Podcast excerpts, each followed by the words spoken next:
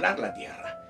Uno de sus reportes era que esa tierra era mala. De estos días dijeron, esta tierra es tan mala que traga a sus moradores. Algunos teólogos piensan que estos espías se enfrentaron a muchos entierros, vieron mucha gente morir. Posiblemente la mano de Dios con plagas, algunos piensan, o con insectos que mataron. Ya Dios estaba trabajando antes de ello, ya Dios estaba limpiando la tierra antes de ello y ellos seguían de incrédulos y de blasfemos. Así que Dios los sentencia y dice, van a morir todos, esta generación no va a entrar por ser incrédula y blasfema. No entrará, serán sus hijos, los arriba de 25, todos muertos, los viejos van a morir. Y dice, por lo tanto, y entonces eh, eh, Dios habla este pasaje que leímos en números 14:34.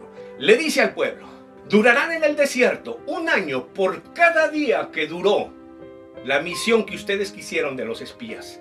Fueron 40 días. Ustedes durarán 40 años dándole vueltas al desierto hasta que se mueran todos. Un día o un año por cada día. Sufrirán su castigo. Sufrirán las consecuencias de su decisión. Y entonces, dice Dios, sabrán lo que es tenerme por enemigo. Papá, qué fuerte estas palabras, qué duro, contundente Dios. Qué duro es tener a Dios por enemigo. Y me pregunto, ¿quién quiere tener a Dios por enemigo? Así sucedió, tal cual Dios lo dijo. Continuará. Toda esa murió